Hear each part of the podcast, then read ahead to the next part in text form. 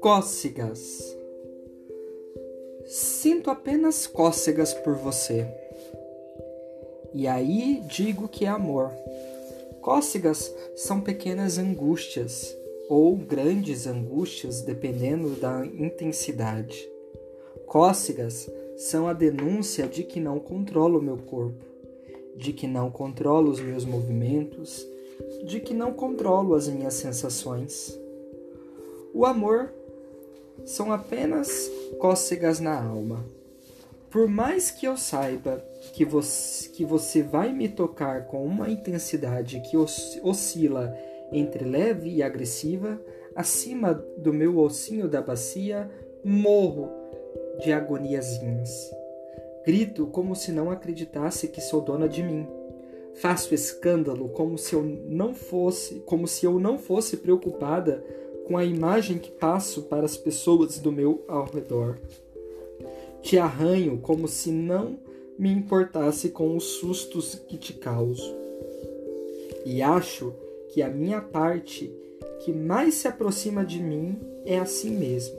Machuca, desdenha, escandaliza. A minha parte que mais se aproxima de mim me assusta. Aí me visto em várias camadas, tal como uma cebola. Me visto de palavras, sapatos, roupas, minimamente da moda e de ideias politicamente corretas sobre a minha pessoa. E então acho que sou uma pessoa relativamente normal, relativamente equilibrada, relativamente educada, relativamente bem adaptada, relativamente. Ah, como sou mentirosa! No fundo, sei que sou um poço de loucura, lutando avidamente para me disfarçar sem morrer. Porque se deixo de ser louca, deixo de me ser, e então morro. E se enlouqueço sem amarras, morro ainda assim. A loucura mata, mas a normalidade mata ainda mais. Prefiro morrer de morte vivida do que morrer de morte morrida. Prefiro morrer de cócegas a morrer de uma angústia sem nome. A menos, na, ao menos nas cócegas, quem me há alguém me tocando. A angústia é a pura solidão. Vocês sabem, é impossível que façamos cócegas em nós mesmos. As cócegas são a encarnação da falência dos livros de autoajuda. Tem coisas que simplesmente não se pode fazer sozinho. É impossível ser feliz sozinho. E se você for uma mulher, talvez seja ainda mais impossível.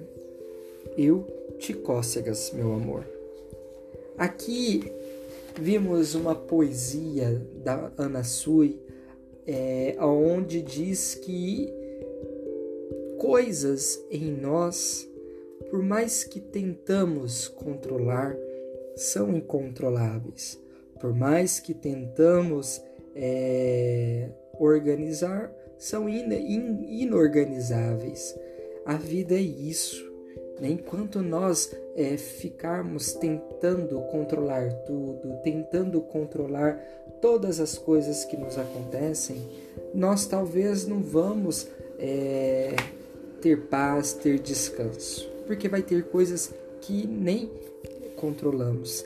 Se nem a cócega a gente consegue controlar, imagina as outras coisas, né? Não que é, é tudo é incontrolável, mas é importante saber que nem tudo. Esse é o nosso podcast de hoje. Até mais.